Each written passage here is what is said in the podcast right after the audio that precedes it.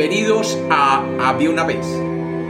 Hoy tenemos un cuento que es un real clásico. El soldadito de plomo. De Hans Christian Andersen. Bienvenidos de nuevo a Había una vez. Espero que lo disfruten. Había una vez. Había una vez 25 soldaditos de plomo, hermanos todos, ya que los habían fundido en la misma vieja cuchara. Fusil al hombro y la mirada al frente, así era como estaban, con sus espléndidas guerreras rojas y sus pantalones azules. Lo primero que oyeron en su vida cuando se levantó la tapa de la caja en que venían fue ¡Ay, soldadito de plomo! había sido un niño pequeño quien gritó esto, batiendo palmas, pero eran su regalo de cumpleaños. Enseguida los puso en fila sobre la mesa. Cada soldadito era la viva imagen de los otros, con excepción de uno que mostraba una pequeña diferencia. Tenía una sola pierna, pues al fundirlos había sido el último y el plomo no alcanzó para terminar. Así y todo, allí estaba él, tan firme sobre su única pierna como los otros sobre las dos. Y es de este soldadito de quien vamos a contar la historia. En la mesa donde el niño los acababa de alinear había otros muchos juguetes, pero el que más interés despertaba era un espléndido castillo de papel por sus diminutas ventanas podía verse los salones que tenía en su interior. Al frente había unos arbolitos que rodeaban un pequeño espejo. Este espejo hacía las veces de lago, en el que se reflejaban, nadando, unos blancos cisnes de cera. El conjunto resultaba muy hermoso, pero lo más bonito de todo era una damisela que estaba de pie a la puerta del castillo. Ella también estaba hecha de papel, vestida con un vestido de clara y vaporosa muselina, con una estrecha cinta azul anudada sobre el hombro, a manera de una banda, en la que lucía una brillante lentejuela tan grande como su cara. La damisela tenía los dos brazos en alto, pues han de saber que era bailarina. Y había alzado tanto una de sus piernas que el soldadito de plomo no podía ver dónde estaba, y creyó que, como él, solo tenía una. Esta, esta es la mujer que me conviene para esposa, se dijo. Pero qué fina es, si hasta vive en un castillo. Yo en cambio solo tengo una caja de cartón en la que ya habitamos 25. No es un lugar propio para ella. De todos modos, pase lo que pase, trataré de conocerla. Y se acostó cuán largo era detrás de una caja de tabaco que estaba sobre la mesa. Desde allí podía mirar a la elegante damisela, que seguía parada sobre una sola pierna sin perder el equilibrio. Ya avanzada la noche, a los otros soldaditos de plomo los recogieron en su caja y toda la gente de la casa se fue a dormir. A esa hora, los juguetes comenzaron sus juegos recibiendo visitas, peleándose y bailando. Los soldaditos de plomo, que también querían participar en aquel alboroto, se esforzaron ruidosamente dentro de su caja, pero no consiguieron levantar la tapa. Los cascanueces daban saltos mortales y la tiza se divertía escribiendo bromas en la pizarra. Tanto ruido hicieron los juguetes que el canario se despertó y contribuyó al escándalo con unos trinos en verso.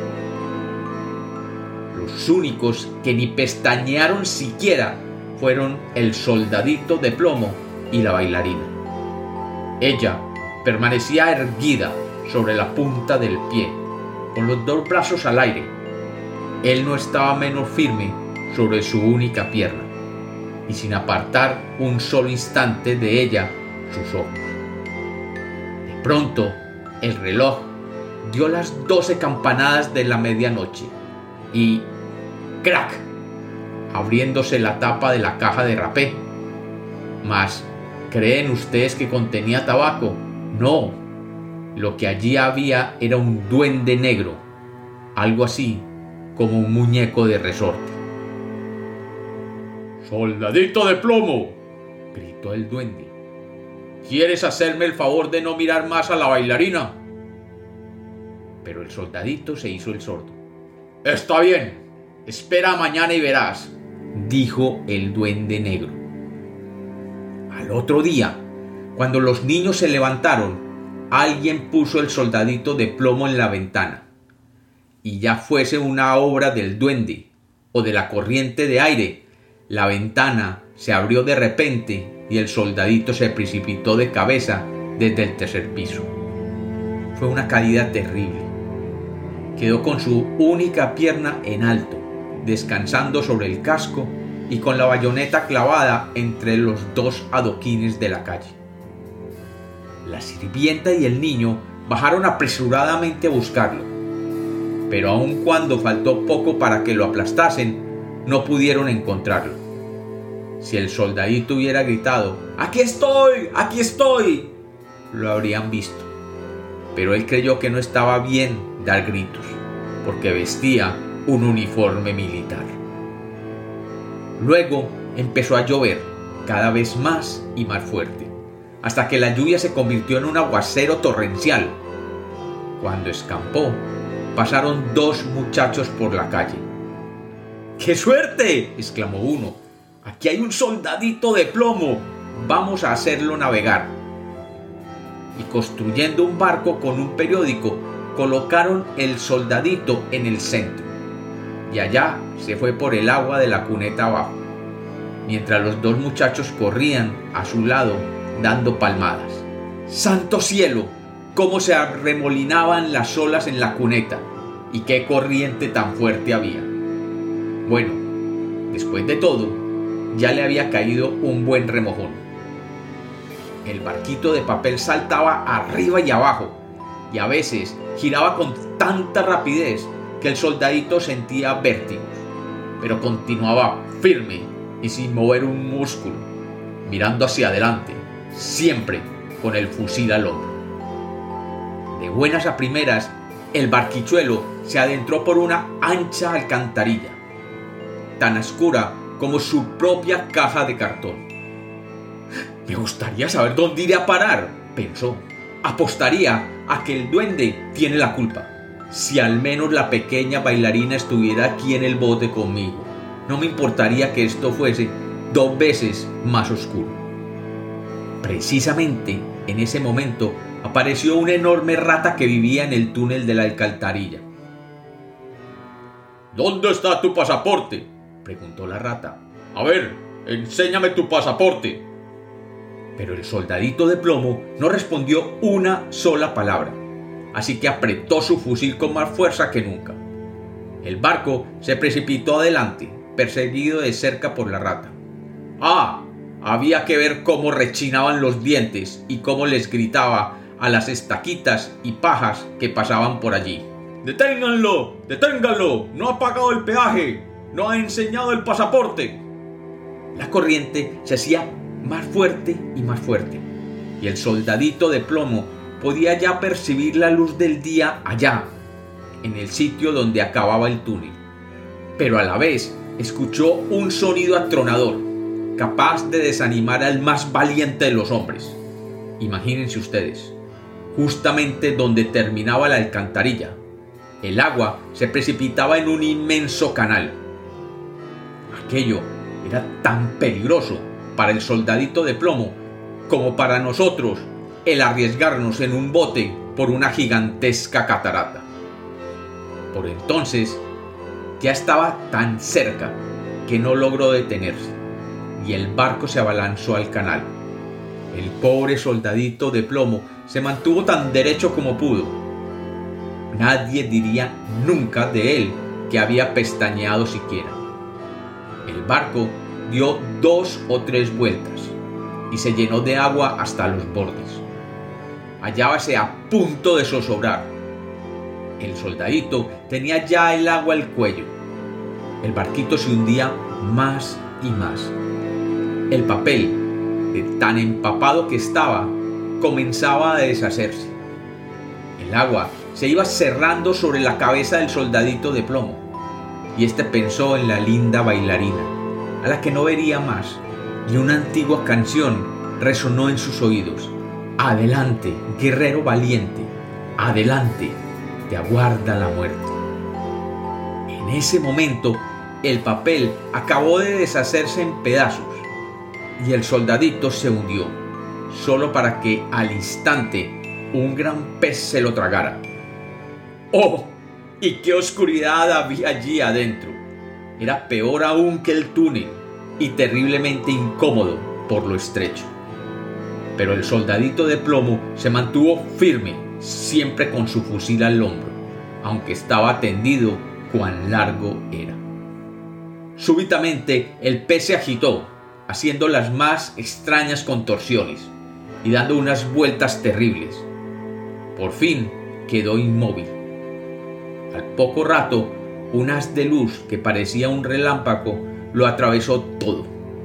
Brilló de nuevo la luz del día y se oyó que alguien gritaba ¡Un soldadito de plomo!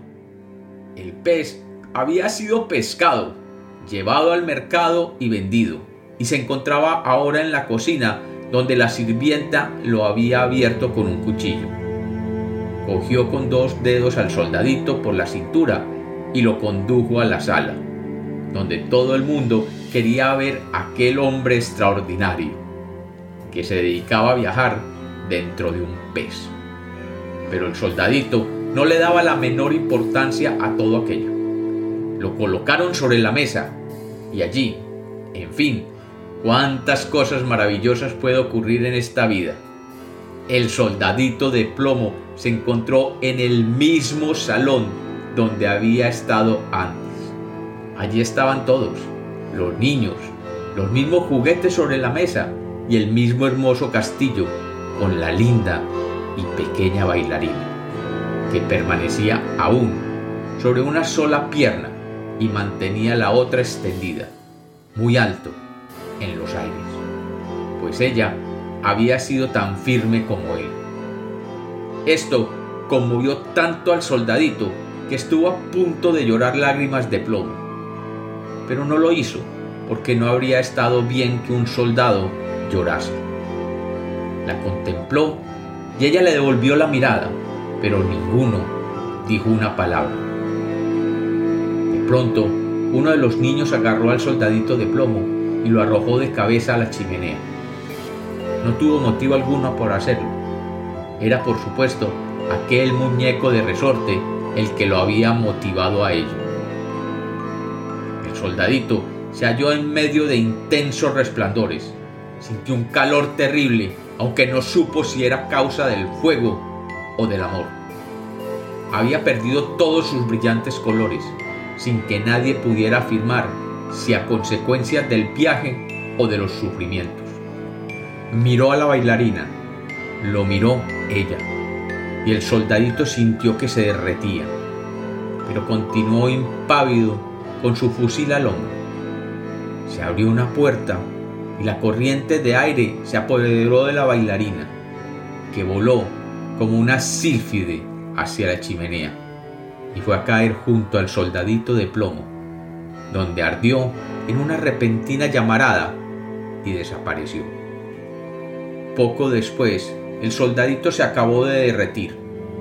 Cuando a la mañana siguiente la sirvienta removió las cenizas, lo encontró en forma de un pequeño corazón de plomo pero de la bailarina no había quedado sino la lentejuela.